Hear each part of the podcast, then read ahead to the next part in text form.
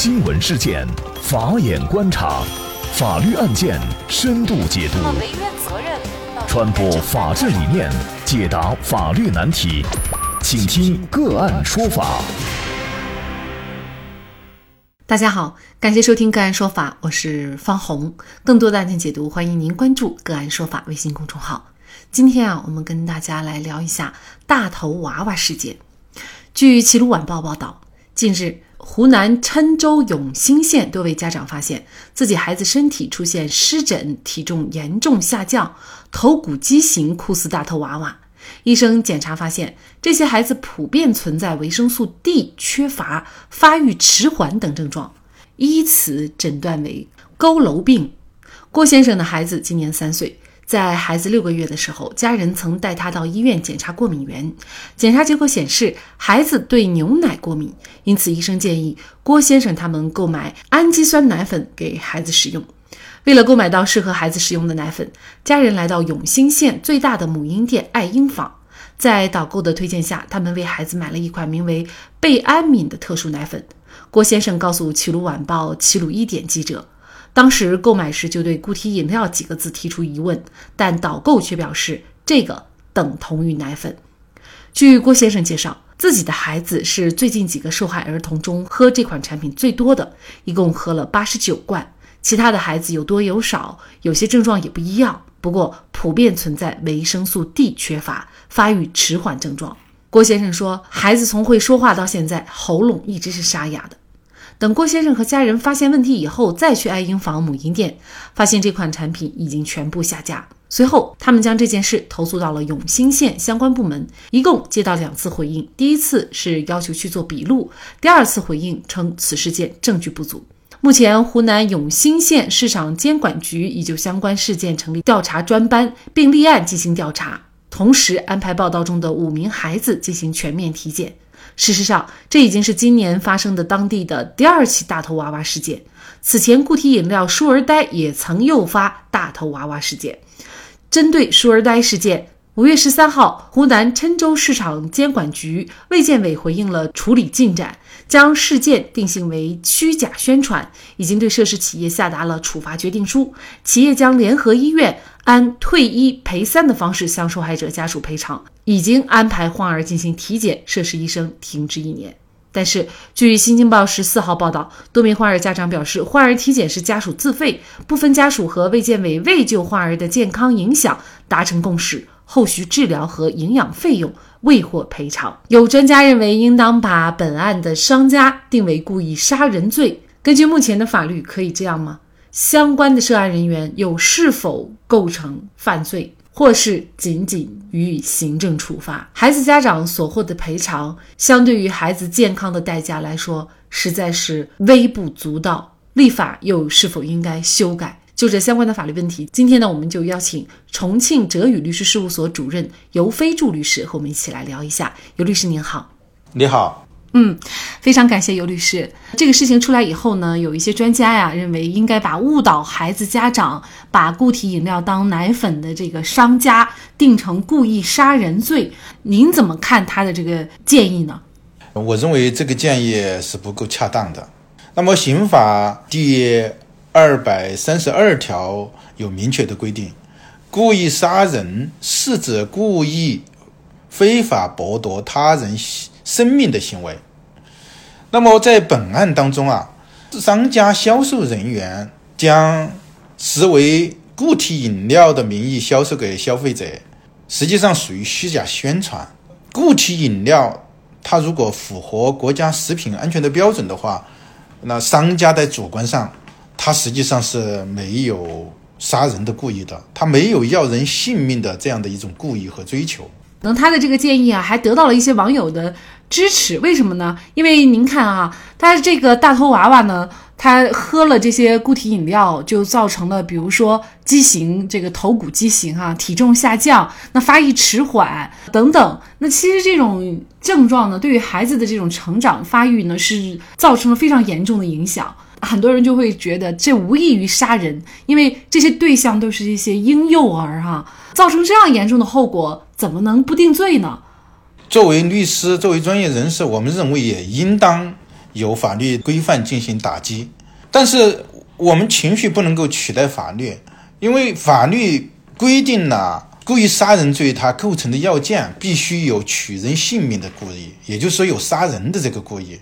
本次事件当中是否涉嫌犯罪呢？因为提这个材料不够充分，但是呢，我们可以做出一些假设。实际上，在刑法第一百四十三条规定，生产销售不符合食品安全标准的食品罪，足以造成严重食物中毒事件或者其他严重食源性疾病的，处三年以下有期徒刑或者拘役，并处以罚金。在本案当中，是否涉嫌犯罪，主要考察本案涉事的固体饮料是否符合国家食品安全的标准。如果不符合，生产商的主要负责人涉嫌生产不符合安全标准的食品罪，而销售商的负责人明知该涉事的产品不符合安全标准却加以销售，涉嫌销售不符合安全标准的食品罪。而这个罪名实际上对处罚也相对来讲还是比较严格的。如果在本案当中，所谓的固体饮料不符合。食品安全标准的话，那么可以用这一条来对涉案人员进行处罚和追诉。同时呢，如果本案当中的生产者和销售者他知道吃了这个饮用了这个产品的话，也会对人造成伤害，而且进行故意的生产和销售，而用刑法第二百三十四条的规定，也就是说故意伤害罪。啊，在本案当中，主要考察涉案的人员，也就是生产者和销售者是否知道该产品饮用之后会对他人身体造成伤害。如果知道而且进行生产和销售的话，可能会涉嫌故意伤害罪。第三个罪名可以考虑的是刑法第二百二十二条虚假广告罪。那本案当中，实际上虚假广告罪比较实锤，是因为。行政机构机关已经对开出了行政的处罚决定书。刑法第二百二十二条的规定是虚假广告罪，广告主、广告经营者和广告发布者违反国家的规定，利用广告对商品或者服务做虚假宣传，情节严重的，处两年以下有期徒刑或者拘役。并处或者单处罚金，也就是最后会不会定罪，也需要最后的一个司法机关给出的结果。但是之前的这个舒尔呆事件呢，它是最后给受害者家属的是退一赔三的这样的一个赔偿。呃，《新京报》它采访十四号的一个报道呢，就是患儿体检的时候呢，这个费用还是家属自费，而且呢，后续治疗和营养费呢也没有获得赔偿。对于家属的民事赔偿这一块，您又觉得是否合理呢？说是否涉嫌犯罪的话，受害人的家长，也就是说孩子的家长们，他可以向公安机关提出控告，因为不告的话，他不一定就直接移送了。那么要告这个生产者和经营者，一个是向公安机关提出控告，也可以向检察院提出控告。检察院责令公安机关，或者说建议公安机关予以立案侦查调查，这里面是否涉及到。以上的三个罪名的一些犯罪行为，呃，这是呃向受害人家长提出来的一个程序上的一个建议，而不是仅仅是呃处处在愤怒当中。刚才主持人所提出提到的关于退一赔三的这个赔偿，我认为是不合理的，因为一赔三是在我国消费者权益保护法第五十五条规定的。也就是商品或者服务有欺诈行为，应当按照消费者的要求增加赔偿其受到之损失，增加赔偿的金额为消费者购买商品价款或者接受服务的费用的三倍。这是仅仅是一种一种方案。但是家长们购买奶粉的，实际上这个奶粉的钱的价款实际上并不高，对于孩子所受到的伤害来讲并不高。家长还可以选择以下的赔偿方案。就是按损失大小进行实际赔偿。本案的涉事产品不但存在着虚假宣传，还有导致消费者的人身安全出现了伤害，消费者就可可以就人身人身损害对其生产者、销售者提出赔偿。按照消费者权益保护法的规定，经营者提供的销商品造成消费者人身伤害的，应当赔偿医疗费、护理费、交通费等为治疗或康复支出的合理费用，以及因误工减少的损失。造成残疾的，还应当赔偿残疾生活辅助具费和残疾赔偿金；造成死亡的，还应当赔偿呃丧葬费和死亡赔偿金。那么这是第二个方案，这就两个方案都是可以选择的。那么，其实说到这个赔偿啊，我们可能会想起，就是二零零八年当时爆发的这个呃三聚氰胺奶粉事件。北京的郭丽，因为她自己的女儿呢，也是喝了这个含有三聚氰胺超标的奶粉，导致孩子双肾功能受损。对于一个父亲来说呀，这也无异于是一个晴天霹雳。那么当时呢，他也是对于女儿的这个遭遇呢，除了自责以外，更多的他是希望通过维权来讨回公正和正义。呃，所以呢，他也跟商家去反复的交涉，当时是同意赔偿四十万，但是呢，这个四十万块钱呢。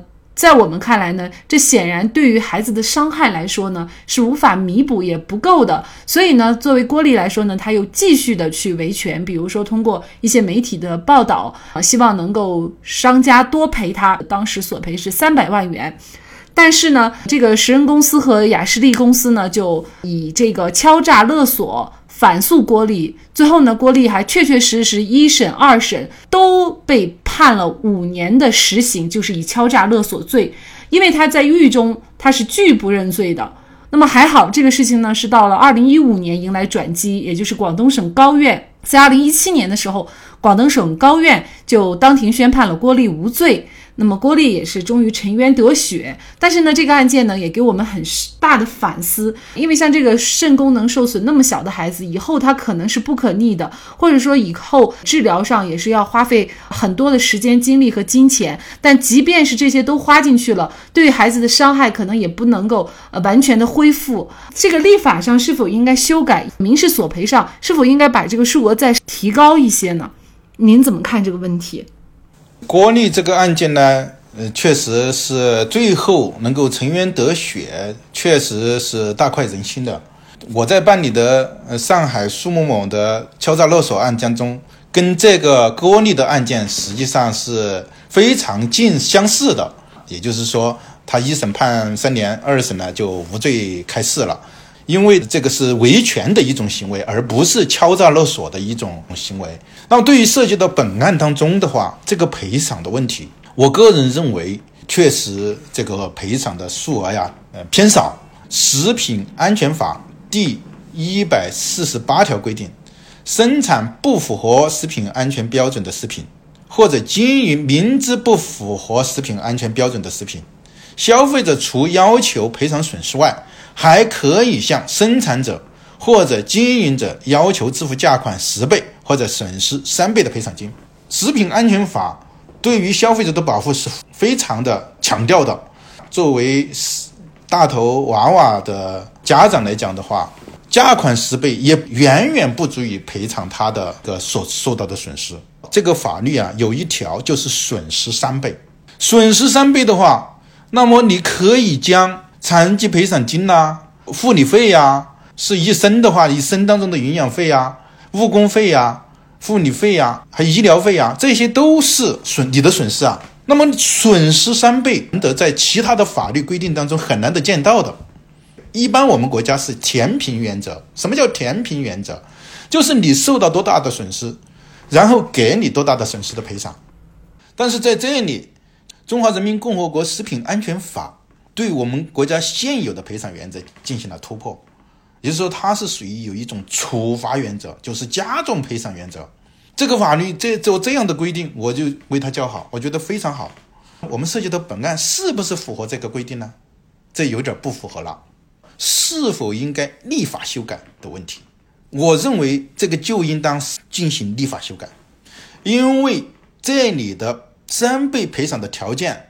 是指生产不符合安全标准的，就是它只要食品它只要是安全的，它就可以规避损失三倍的赔偿金。但是有时候并不是产品本身有问题，而是它产品生产者在标注使用方法的时候错了。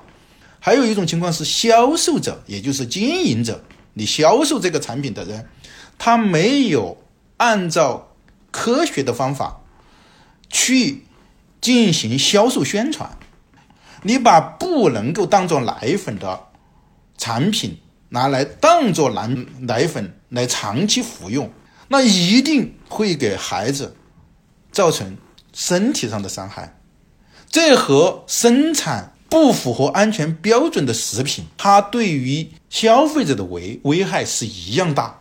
安全法没有对此做出规范和调整，因此，我这里个人提出。立法上的一个建议，对于《中华人民共和国食品安全法》第一百四十八条的规定，在这之后加上一个，或者经营者误导消费，造成消费者人身损害的。其实呢，我们是在二零零八年，很多家庭是付出了非常惨重的代价的，就是因为这个三聚氰胺奶粉事件啊，嗯，是否有一些深刻的反思和改变？这个是非常关键的，所以呢，在这次事件出来以后呢，就是牵动了我们每个人的非常敏感的神经啊。因为孩子他是国家的未来，也是每一个家庭的希望。对于这一群天真无邪的孩子，那么，呃，尤其是吃这方面的违法行为和犯罪，呃，无论是在立法和执法上面，都应该是要有一个相当严格的要求，否则的话呢。我们也非常担心，比如说类似之前的这样的事件会再次出现，那么这个也是我们整个民族也承受不了。当然，我们每一个家庭更是无以承担之重哈。好，那么在这里呢，也再一次感谢重庆哲宇律师事务所主任尤飞柱律师。那么，据最新消息，廖某军夫妇经营的永兴县爱婴坊母婴店将贝安敏蛋白固体饮料宣称为特殊医学用途配方食品销售，涉嫌虚假宣传。郴州市纪委市监委牵头对相关职能部门及国家公职人员履职情况进行调查。目前，永兴县已经依法依程序免去李建军的县市场监督管理局党组成员、副局长职务，免去曹时顺的。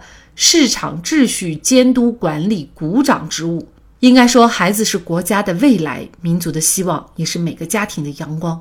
对于他们吃进嘴里的东西，无论从监管执法还是惩罚的力度，都应该是空前的。否则，我们整个民族以及每一个家庭都将无法再次承担曾经的悲剧。好，再一次感谢重庆哲宇律师事务所主任尤飞柱律师。那么，大家如果想获得我们节目的图文资料，欢迎您关注“个案说法”的微信公众号，在历史消息当中就可以找到这期节目的全部图文资料。那么，大家在生活工作当中遇到一些法律问题呢，也欢迎大家向我们进行咨询。您可以添加幺五九七四八二七四六七这部手机号码的微信号，就可以找到我们，他们都非常的资深、专业和负责任。感谢您的收听，我们下期节目再见。